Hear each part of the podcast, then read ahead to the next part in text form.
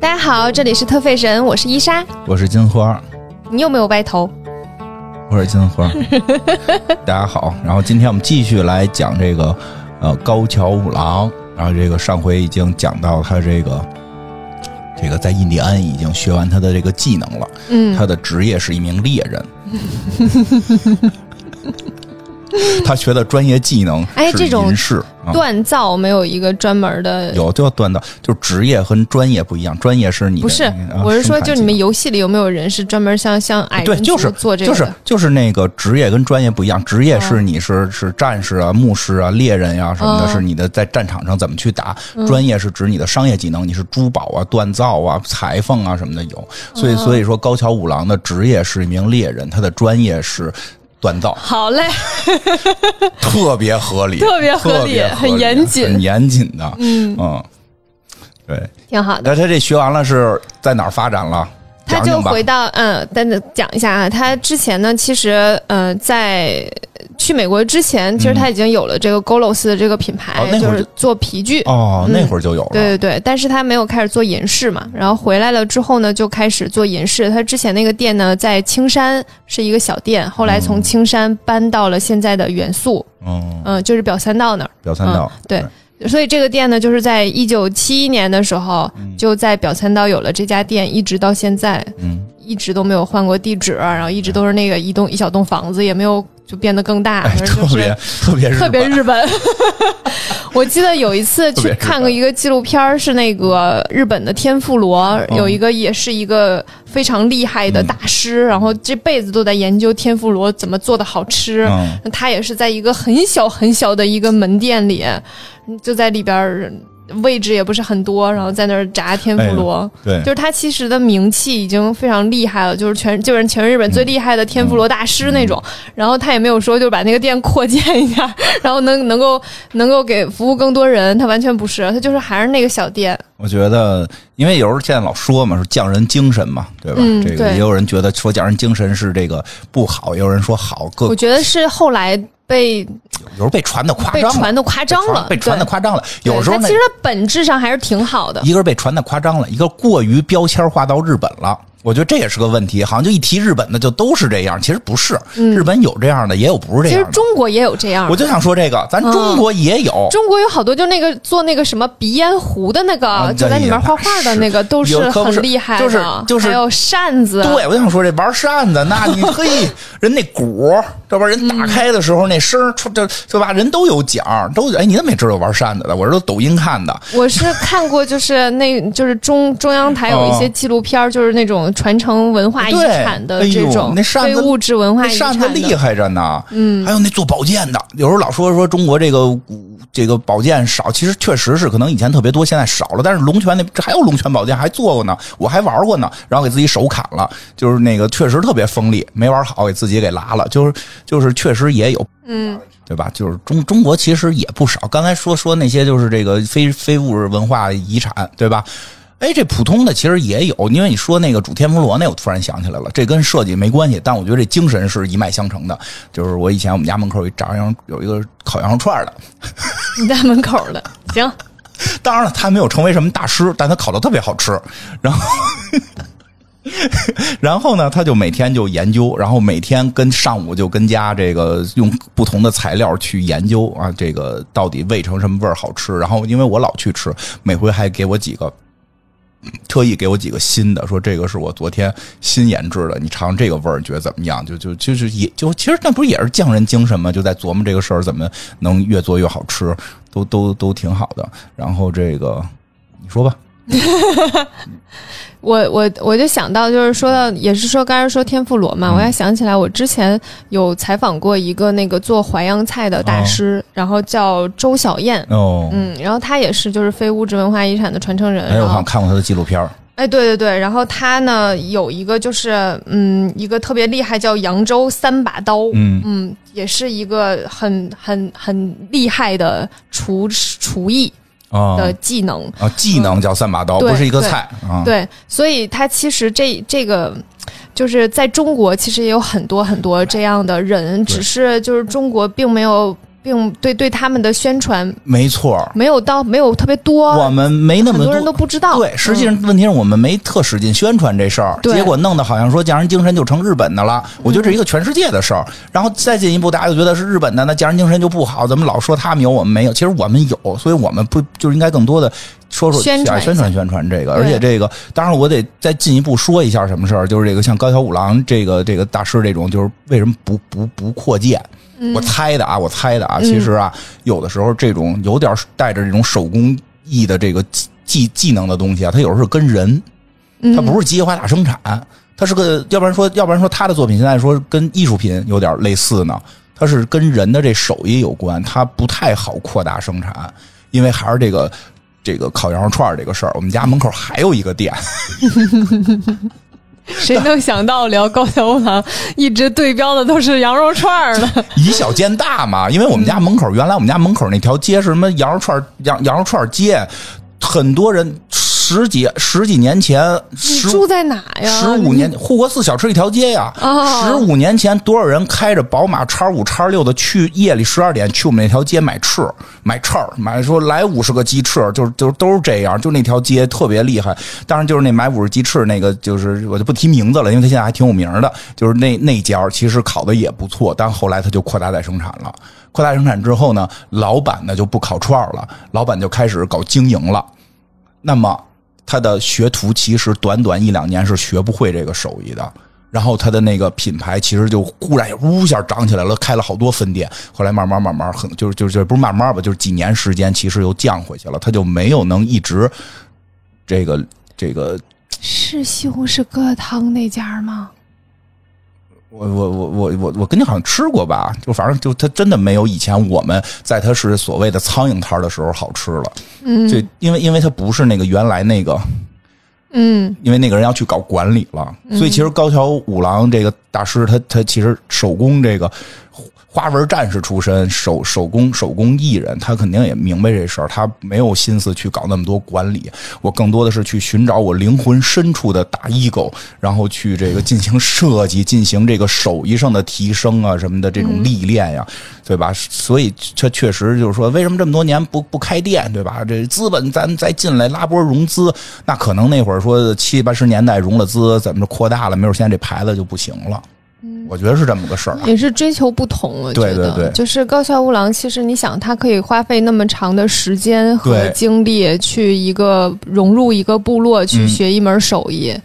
就是他一定是有他自己的执着的那那那一部分东西，那些精神在的。嗯他他学的是那个印第安的哦银饰的制作工艺，嗯然后也是受了印第安文化的影响，但是他制作的东西并不是完全跟印第安的文化下面的那个银饰一模一样的。明白。他是加入了自己对于这个文化的理解和很多日本文化融入到其中，然后才设计出来了新的这一系列的饰品的样子，哦包括那个鹰和羽毛等等，他都不是说我当初老师教教让你做成这样，他都是有一个自己的设计灵感在的。嗯，包括羽毛上面那个鹰爪，有有一个鹰爪的那个系列，哦它鹰爪的那那个样子，其实都是他自己精心设计过的。明白。嗯就是印第安那边不不不长这样。对对对，啊是的，他会有一些自己的理解，嗯所以这这也是就是大家对于他的那个作品非常推崇的原因之一，就是他的作品有他一些独特的代表性，嗯他整个融入了一个新的文化进去，让这个东西和完以前的东西完全不一样。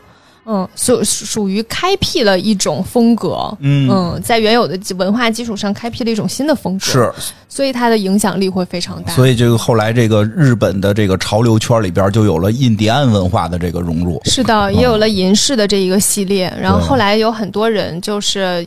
呃，也在都做银饰的这个品牌，但是 Golos 仍然就是嗯大神级的存在，对，而且这个我觉得是什么呢？就是说这个 就是现在大家看到这些羽毛啊、老鹰啊，这这些皮皮皮绳穿的这些这个风格的，不会直接反映呀，这是印第安文化，这这是美国的。其实大家还会感觉，哎，这个好像是日本风格，嗯，对吧？其实它是甚至把一个。这个印第安文化跟日本文化这个融入到一起之后，成为了日本的一个符号了。嗯这个还挺厉害的。是的，把挺厉害的。把别国的东西变成了自己国的文化。你说这这这，所以猛猛一听的时候特别惊讶嘛，哎，这是印第安的，但是是叫日日日日风是叫日风吧？日潮日潮是叫日潮，就 哎对，那就说说为为什么这个叫日潮啊？就是他这谁给掀起来了？就是叫日本的潮流文化不是就是那日本明星什么的？这我还真不知道，因为我其实一直都不是走日潮路线的。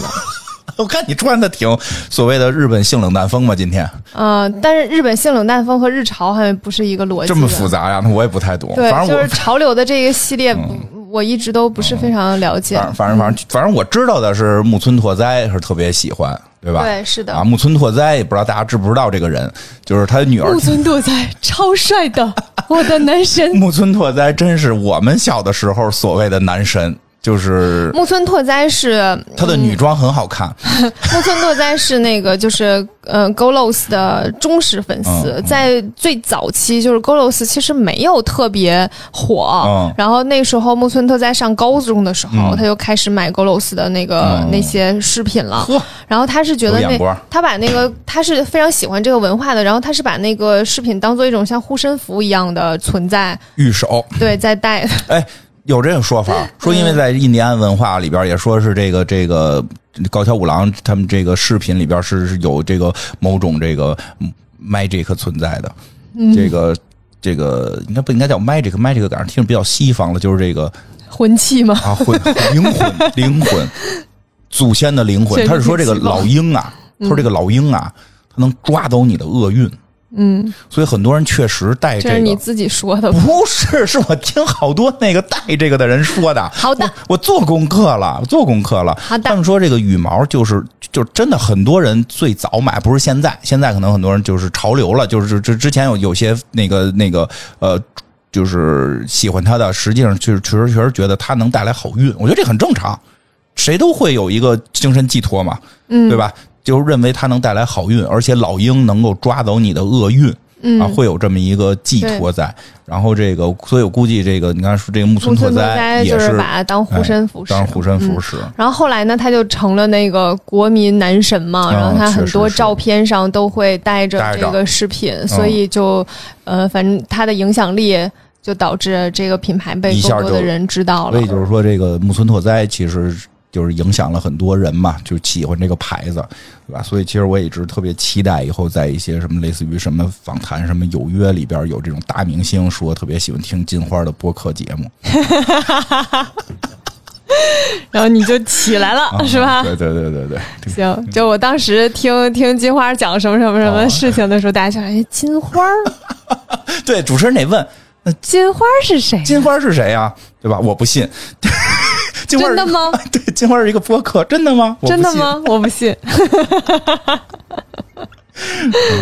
对，所以那个木村拓哉也是，嗯、也是，就是一直跟那个高桥屋郎的关系很好。嗯，然后他们就是高桥屋郎后来不是出了一个传记嘛，然后里面高木村拓哉的出镜率非常高，朋友了吧？对，就是他们俩已经成为朋友了，而且他会就是那个高桥高桥吾郎会给他亲手打造一个就是鹰金色的鹰的、哦，他有一个，他一定有。哎，就号称只有三个，他有一个。号称只有三个，谁知道呢？但是他肯定有，他可能都不止一个。我不知道，反正他肯定有。我就觉得他保证有，就是说那个书里面说，就是给他做了一个金色的鹰，那保证得有，肯定有，肯定有，是吧？木村拓哉，哎，木村拓哉前一段是不是跟窦靖童跳舞来的？不知道是木村拓哉还是木村拓哉女儿呢？木村拓哉女儿吧？忘了，应该是他女儿吧？是吗？我怎么记得可能是木村拓哉啊？说木村拓哉的女儿跟窦靖童跳舞好像也很正常。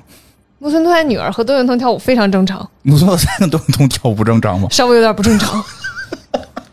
好吧，反正反正我忘了是谁跟谁了。就前一段应该出了，现在现在木村拓哉主要是以美女父亲的形象出现了，还是挺帅的。嗯，是真是帅，这而且他哎呀，他年轻的时候啊，他女装确实挺好看的。哎，他还演过织田信长，他还做过电台呢。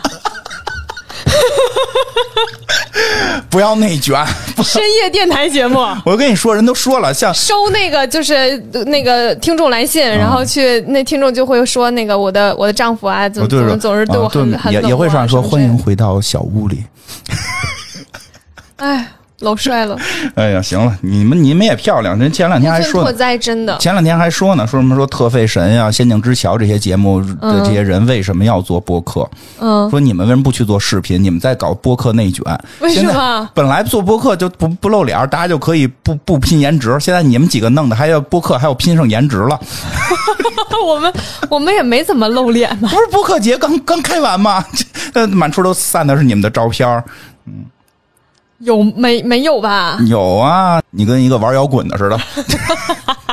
就伊莎戴了一个墨镜，现在我们就你现在能听到玩摇滚，这是我们已第三次录这句了，因为前两次感觉怎么说好像都有一些歧视的存在，然后这个从只能这么说吧，你跟一个玩摇滚的似的，嗯，这个听着就不歧视。这个不歧视了吧？你跟一个玩摇滚似的在那儿坐着，大花臂我露着。跟你说嗯，我哎呃说说一些题外话啊，我当天呢穿了一个就是那个呃山本耀司风格的裙子，嗯然后上面穿了一个山本耀司的抹胸。嗯嗯，就是裙子不是山本耀司的啊，嗯因为没买着嗯合适的。嗯 之后，卓尼来我家接我，嗯看见我之后呢，我们俩上车，然后我就涂口红，涂了一个颜色非常非常深的紫红色。啊然后卓尼说：“你这个口红颜色不大适合吧？”我说：“为什么不适合？”卓尼说：“你穿的这么可爱。”什么？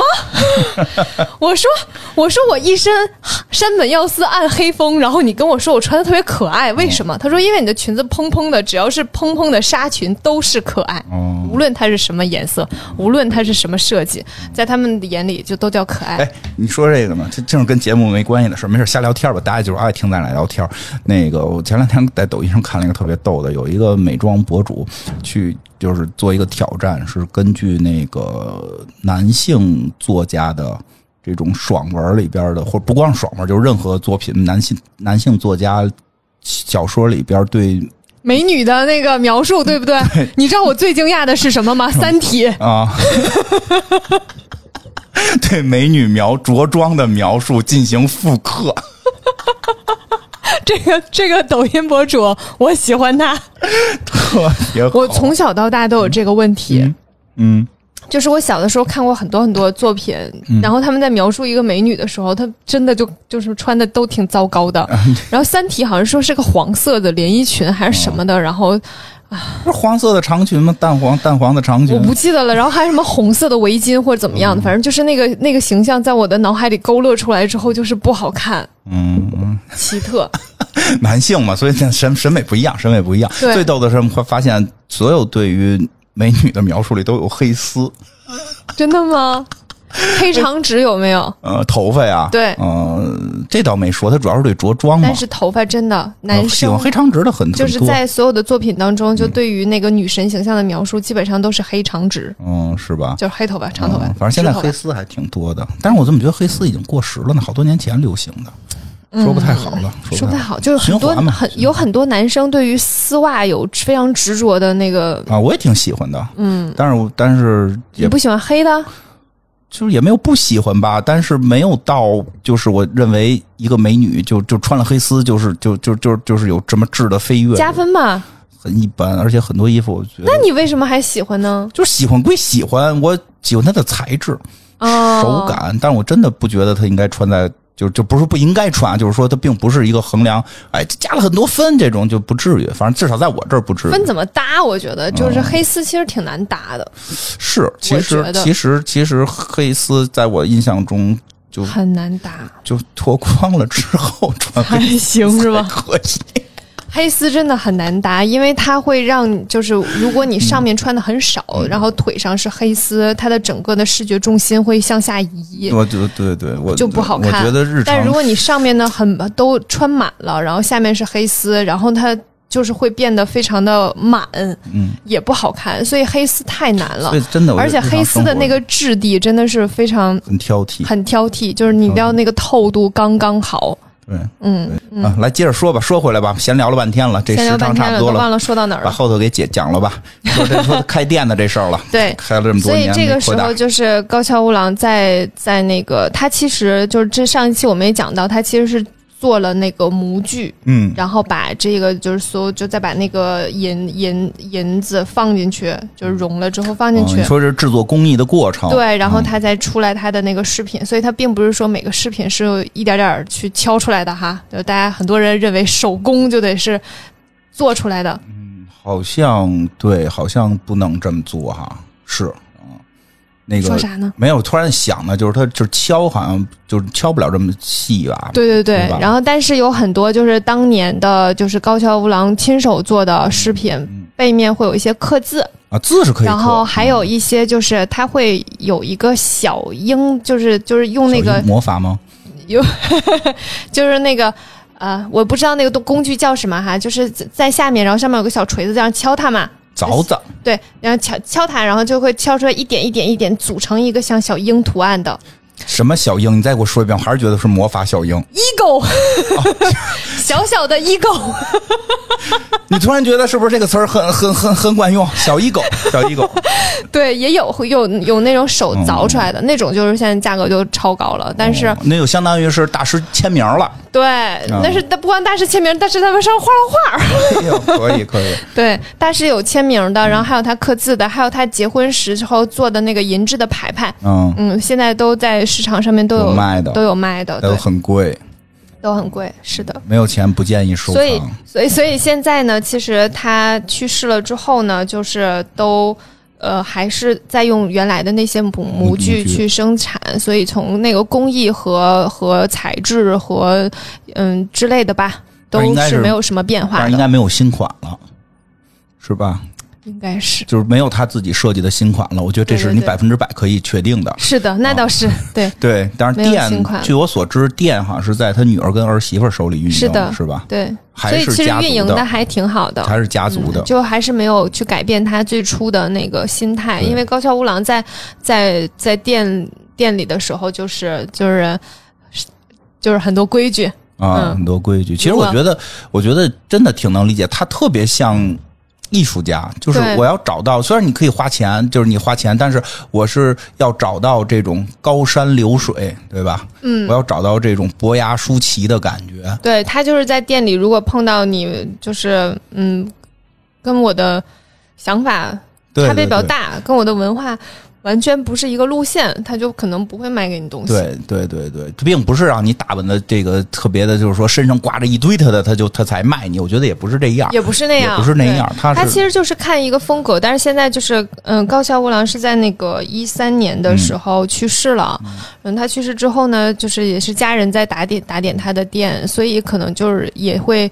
也会去顺承一些他自己的意思，就如果来到店里面，你你的穿着打扮跟跟店里的就是他的那个风格文化完全不一一样，所以他可能也会说，那我不大想卖给你，嗯。因为我觉得就是你就你不是这个风格的，你买了你也不会戴，嗯，他可能会有一些这样的对心态吧。买了你也也也你也不能体会到，人家对吧？因为我们这个嗯。不是让你装逼用的，我们这个是让你感觉这个灵魂呐、这个这个艺术文化的这种碰撞的，嗯。让你心灵共鸣的，抓走你的霉运的。嗯，高桥无郎其实他一开始刚做这个银器的时候，并没有像现在卖的这么好。是，嗯，卖也一开始也是卖的不是很好的，但是后来是慢慢慢慢才开始品牌起来的。嗯然后在他五十多岁的时候，还有还有过一次小事故，哦就在店里面出了一场火火灾，有然后很多东西都烧了，同时他本人也在那个现场，所以他的手就受伤了。有但是因为他是一个手艺人嘛，所以其实他的手非常非常重要。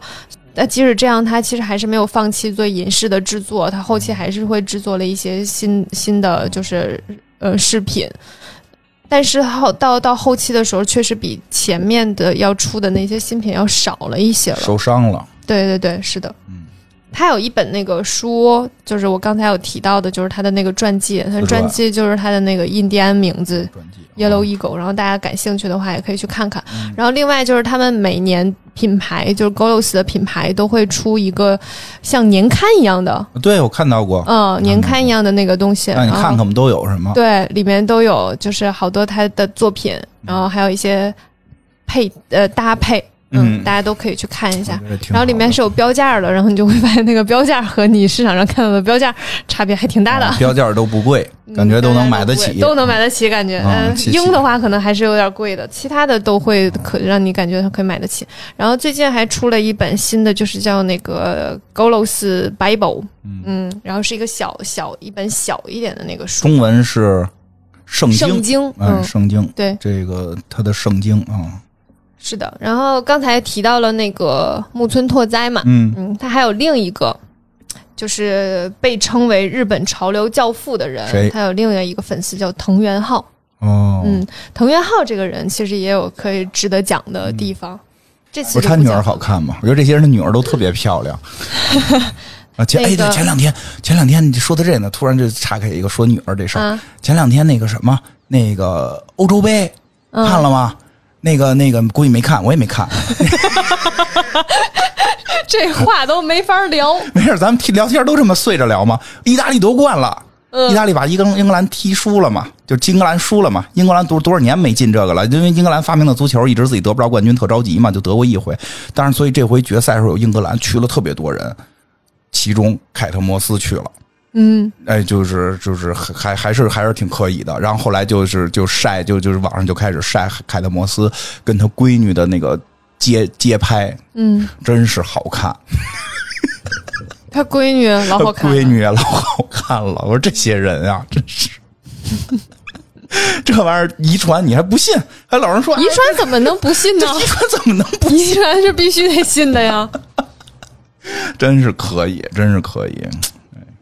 他那呃，说回来哈，嗯就是藤原浩，藤原浩呢是日本的潮流教父，嗯然后他跟 LV 也有过嗯呃合作，合作啊，嗯对，所以这个藤原浩如果以后有机会的话，单独讲哎单可以单独讲一下。真好。然后这个是就是现在大家看到的，就是 Golos 的那个银的链子，它银链子呢是后面是有一个那个挂钩的，嗯。这个挂钩在最早的时候是一个很普通的挂钩，哦嗯，不是像现在这样。现在那个呢是有一个鹰头的钩和哦一个鹰轮儿，就是一个轮子，然后它是用那个鹰的头去挂在那个轮子里面，用嘴叼着，呃，不是鹰头在这儿，然后它是个圈儿，然后这样挂上去，不是不是张嘴，OK，我知道，但是不是也是嗯脖子那种脖脖子那儿啊勾勾勾勾着。对对对，它是一个鹰鹰鹰头钩勾在一个鹰轮儿里面。嗯那这个最开始并不是长这样的，然后是谁让它长这样的呢？就是藤原浩跟、嗯跟高桥五郎提议说，你可以做成一个这样的，然后它就看起来就是和你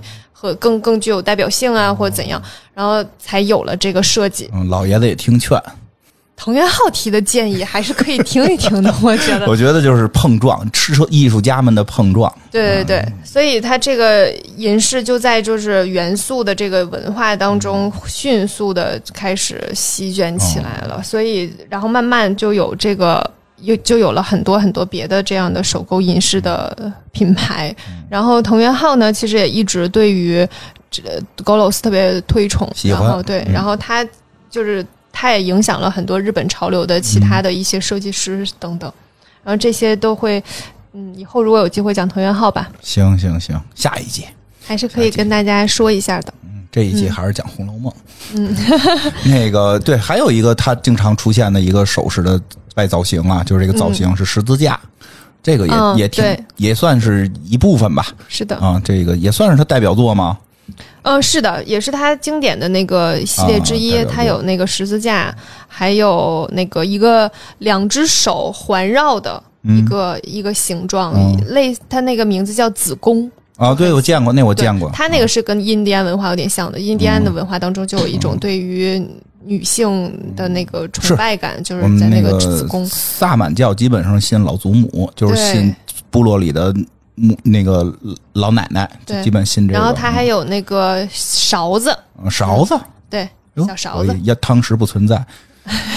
对，骇客帝国嘛，这我想要一个。行，呃你不不不不不用我自己，我我别安排，别安排，我到时候自己淘去。没说我安排。啊，那行，那个那个听众听众们啊会有人听众们送你的。听众们一定有人会不满意，觉得咱们这期讲的什么都不是。记住，记住这个。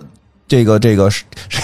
余文乐记住余文乐是怎么处理这种事儿的啊？给给给给这给这位给我们这种不太懂的人送一个，我们不就懂了吗？就跟你一起喜欢了吗？我我要那个勺子，当时，不存在。会有嗯很多那种，还有还有糖糖草之类的，什么？糖草是什么？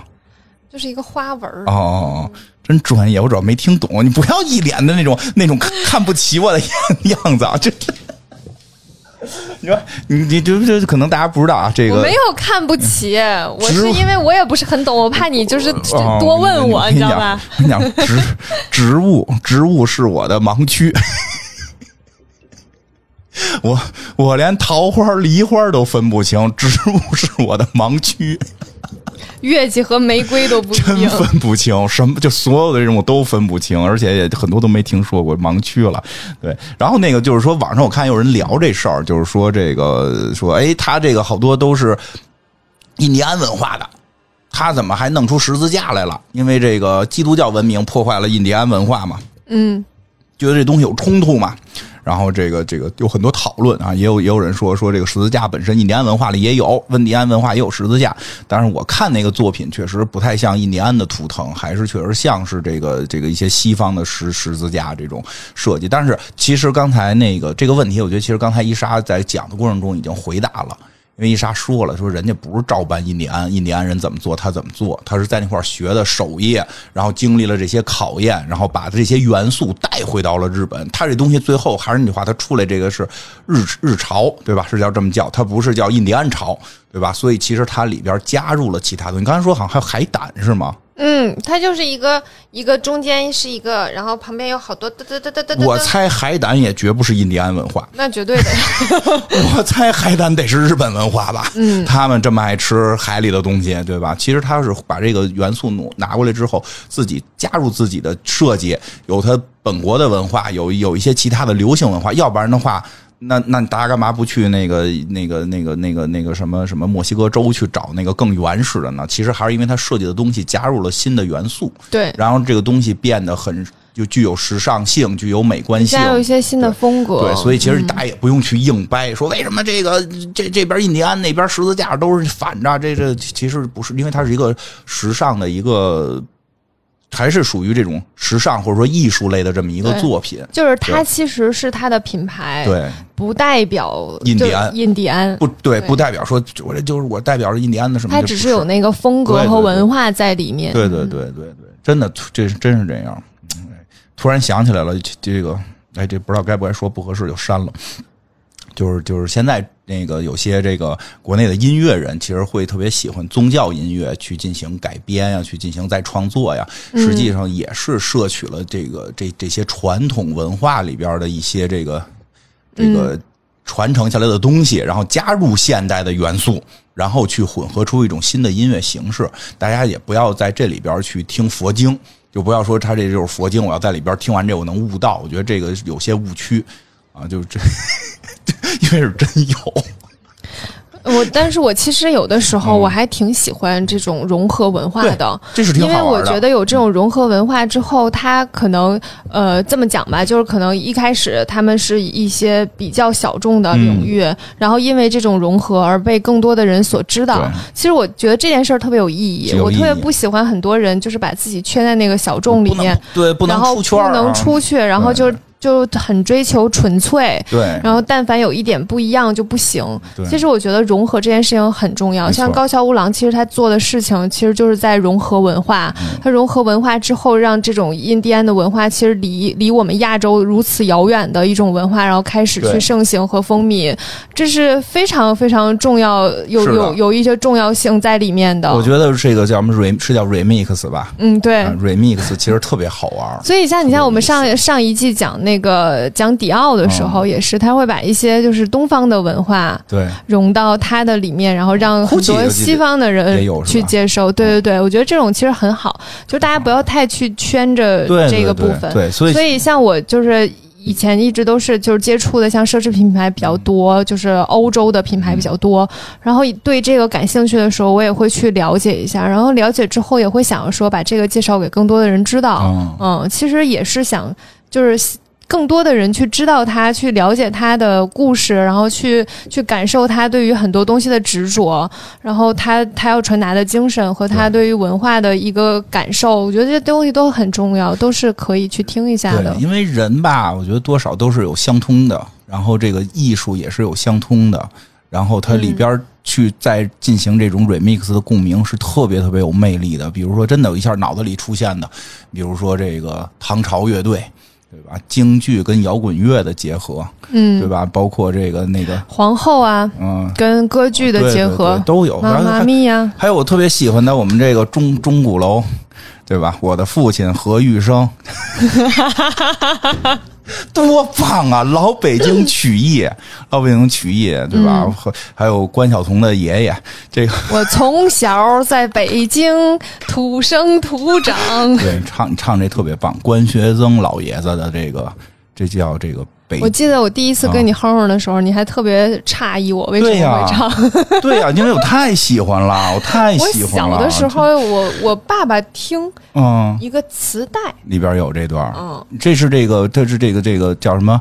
呃，这个这个电影有话好好说里边的这个配乐改的配的我们北北京琴书，哎呦，我觉得特别棒，对吧？哎呀，还挺俏皮的，还有啊情节，就买电脑，买了个电脑然后 碰到人看人家打架，然后去卖单儿，哎，东北话卖单儿就是去围观，之后让人让让人就是 把电脑给砸了，是这样的一个故事吧他把？那剧情唱了一遍，对，太有意思他把剧情。唱了一遍，特别好玩。我觉得特俏皮，听着，然后在里边儿，对，所以好多其实其实你就电影、摄影机，这感觉这是很很很很这个这个这个现代化的东西，而且拍的是一个都市。姜文同志演的一个一个跟这个不看书的一个书书商，这种就是他能去跟这种特传统的结合，其实特别有意思。他好像说的远，其实不远，其实就是高桥五郎这种，其实它里边是 remix 的，不是单纯的搬运。嗯，它不是单要搬纯运的话。可能就不会有这么大影响力。对对对，我觉得也是，所以大家也不用纠结为什么里边出现了十字架就是。你想，你要是来去到一个地方，然后把他的东西拿出、拿回来，然后再卖掉，其实也和它差别也不大对，所以它一定是有自己的东西在里面。没错，因为哎因为因为日本日本的那个潮流文化里边好像挺愿意用十字架的，他们也不信教，他们就拿它当成一个时尚的东西，就把它把十字对把它给元一个元素，把它把它弄成时尚化的东西去用了。确实是很喜，欢。其实我估计在西方都不会太去做十字架的说这个这个饰饰品因为它那个是有宗教信仰的。对西方其实好像就是在那个就是。在教堂嗯会、会有一些，然后但是说在品牌里面说我设计一个什么东西用到，其实很少很少的对，对，所以日本就没有这个信仰，对，就他们因为他们很喜欢用。对他们就很喜欢用，觉得很好看、很好玩什么的。因为确实那东西也挺漂亮的做的，所以挺有意思的，挺有意思比例就还挺比例很好啊、看。是是挺有意思。其实其实内容就差不多到这儿了。那个，但是我们不结束，大家等等一礼拜了，之前等了一个多月啊，这个这个等等这个咱咱不能说结束，本来休息说一个月，嗯然后呢，到第五周的时候，嗯。就有听众给我发信息说你怎么还不更新？啊，就家里就有有有点事儿嘛，然后等到第六周的时候，我微博上已经开始有人问了。对，就家里边有点事儿。那个，对，所以咱们不不能结束，咱们再闲聊点别的行，啊。那个刚才伊莎说，就放开了说了啊，可啊你说刚才伊莎说想再聊聊这个高高桥五郎这个。执着的精神啊，什么的，这个坚持不懈等等吧。后来我说，就是其实其实之之前几期聊过这个，聊过这个精神了，精神聊过一次，就不让再聊了。也。没有不让再聊了，因为我觉得其实很多设计师都是这个是一个必然的，嗯。就是他喜欢，就是我觉得喜欢就会容易坚持。对，我觉得这件事儿还挺厉害的。对，咱其实咱们可以从这个角度聊聊嘛，就是就是，其实有的时候大家会觉得坚持特别难。他就是喜欢嘛，我要聊的就是这个呀，啊嗯。啊，不是那个努力使劲儿的，不是努力的，啊是就是那你喜欢。喜欢，对，就是我觉得就是。人呃，我经我有的时候会会在劝朋友的嗯时候说到一个、一个事情，就是人嘛都是趋利避害的，这是哦草履虫都会干的事情。是那你一定会趋向于更让你快乐的事情那。肯定啊，对，所以就是人会就会为了快乐而去做很多选择。对呀，然后像很多事情看似就是我们刚才讲的，就是高桥无郎去去那个印第安，好像又受了很多苦，但是他其实这这背后都是因为他在追寻一个自己喜欢做的事情，他是从中能够获得快乐的。嗯，他一定是在很多时候做了这样的选择。这个选择是什么呢？就是这这做这件事儿会让他快乐。嗯，就是自己喜欢做的事。所以其实吧，就是有时候觉得谁谁坚持什么都多苦多苦呢？其实可能他喜欢。对，这个过程其实 挺开心的。对，其实有时候大家吧找到那个喜欢的，哎，他就肯定也苦，但是就是那么个词儿，叫痛并快乐着。您别光，您别光，您别是痛痛痛并痛苦着，那谁都坚持不下去。我觉得是谁都坚持不下去。就是痛并快乐着，其实就能坚持下去。还是得找到一个有，因为我觉得坚持肯定是相对痛一点儿就是嗯就是这个这个肯定会苦一点儿你被火烤啊什么的，这种老鹰咬啊，对吧？其实都会有，但是但是这过程中你得有快乐的东西，你才能延续。嗯，所以有的时候大家光想着我铁了头了，我这个这个这个一咬牙，我就真真咬不住，是真的对吧？所以找到人生的快乐的东西还是很重要的。我最近发现一件事儿，嗯我发现人好像就是从心理层面嗯。有一些自愈能力，啊就是人对于快乐的铭记程度是高于对于痛苦的铭记程度的，就是人就是有一点儿好了伤疤忘了疼的一个啊，经常性的状态。是。因为我前两天跟一个就是姐姐聊天儿，嗯。然后她就说她那个当时生孩子的时候是是自然产，嗯。而且没有打无痛。然后我说那得多疼啊！嗯她说我跟你讲，就很奇怪，就当时觉得自己疼到就是就觉得就就都想死的那种。嗯但是现在想想往回回想的时候，有点想不起来有多疼了。这是人的一个机制。对他有个自愈的能力，我觉得他在是的他在帮助自己去忘却很痛苦的回忆。因为有人有一种疾病是不能做这件事儿，他特别痛苦。嗯，因为他那种人就就是说就是有那种疾病的人会特别绝望，因为人的大脑机制里边就是有这个部分，对不对？对，是的，是有遗忘。我就发现这，件事儿，就是因为我好像很多很快乐的事情，我记得还挺清楚的，但是很多很很就是我扛过来的那些事情，再回过头来的时候，有点不记得当时有多苦了。就我当时明明很苦，就是累到一个不行，哎然后都是崩我再给溃你，说一个，但我都想不起来有多崩溃。其实你什么都没记住。嗯，因为人的记忆力特别怪异，人的记忆力是每次在回忆的时候是重新编一遍。因为这个做过那个就是大脑的那个叫什么玩意儿？我知道我是，你们也是吗？对，所有人 都是，它有很多实验，最后最后证明了，就是说我们的记忆是无法把一件事彻底记下来的，嗯我们只能记住几个点。对，片段，对对，我是这样的，不是那个片段的场景都记不下来，只能记住类似于就是作文里的那个，不是就比如你你那个就是。中学学习的时候，那个语文就是概括段落大意，只能把段落大意记下来。那我有场景是我自己编出来的，场景是编的，嗯，场景是大，就是说，然后人回忆的时候是先会调这个段落大意，然后用你的那个想象那部分的那个能力去对这个段落大意进行重现。我我跟你讲，因为我记一直记性不好嘛，嗯对我记性很差，嗯有时候说你哪部分？我估计你是那个记多了大意那部分差，啊，你可能重现能力挺强的。我场景都可清楚了。哎，那就说明你重现那部分能力是强的，你可以根据一点事儿可，是《红楼梦》我 明明看过目录啊，还有《红楼梦》的事儿，所以其实确实大家会容易对于痛苦会，因为你总记着痛苦的话，就是说可能以前有一类人，因为我们是演化来的，总会有人的基因是对痛苦是更深刻的，嗯，那类人他会长期处在痛苦哎，里。那挺可怜的。对对，是是是，是我觉得我还是有点少了伤疤忘了疼那类。所以少了伤疤忘了疼这句话是是符合心理学的，对，就有的时候我就会觉得，我当时扛某件事情的时候，怎么那么难啊？怎么那么难啊？就是怎么那么崩溃啊？所以有时候需要一点理性，你得记住，真崩溃啊！你跟自己说，这个不要以后就就就以为这个事儿不疼啊。对，我就写下来。这一次你是真的崩溃，你现在的感受是什么什么？哎，写这些东西干嘛呢？忘了忘了挺好的，是吗？那你也不能忘了挺快乐的。不能一个错误来回犯呀。不是错误，是感受。哦感受我跟你说，不是错误，嗯就是错误不会，不是，就就导致自己少有这种感受啊。就是错误真的不会。哦但是当时有多难受，有点会忘了那是那了。忘了就忘了，忘了好。对，想着点那所以快乐的事儿挺有意思的。我觉得哦人这这件事儿还挺逗的。对然后，但是开心的事儿，我真的能记得多开心。对，因为你嗯重现的时候都是就跟拍电影似的，都给你往对，那可高兴了。喜剧了演绎，大家飙起戏来，对吧？然后有的时候，我我还我有的时候还挺喜欢拍一些视频的，哦然后我手机里面就有很多朋友的视频，还有很多人的醉酒视频，等等。我有的时候在看的时候就会觉得很开心，嗯，嗯，就是那个时候的感受就会被调动起来。看了别人喝醉很开心，这但是他们喝醉都很奇怪，嗯，听你说过，嗯，很多人喝醉都很奇怪。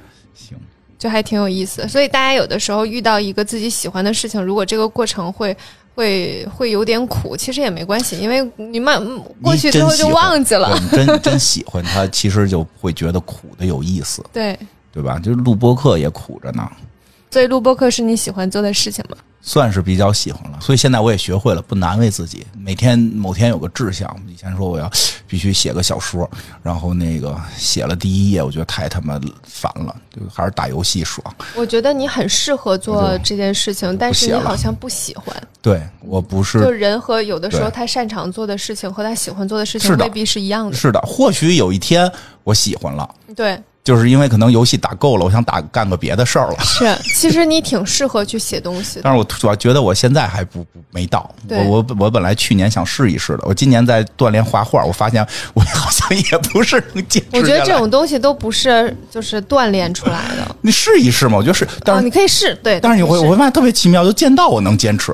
嗯，我也发现这件事儿。我本来以为你，我真的我认真的讲，嗯我本来以为你就是接触了日本的文化，有点喜欢，嗯然后去尝试一下。但你嗯坚持的时间是比我长的，所以一开始你要花那么多钱买那个剑道服的时候，我还觉得有没没必要。过一阵子你可能就不喜欢了。对啊，我都我都玩真刀了，要不是最近最近有事儿没去，我都玩真刀了，啪，特别厉害！你看我给你表演一下，我跟你讲，就真的会会发现就是喜欢，而且我觉得会变，我觉得会变，我觉得可能在我死之前，那个你会一直变。会有一段时间，可能就是我觉得真的是一直变的。对对对，会有一段时间能能突然会觉得写东西好玩了，我就开始会写了，有可能。我以前特别为自己，我以前特别爱写东西，嗯然后我以前在上中学的时候是写东西可以赚稿费的。嗯我曾经我曾经一度认为我我我应该是靠写字赚钱的，嗯嗯，但是后来也没有。然后我后来有一段时间不是那个。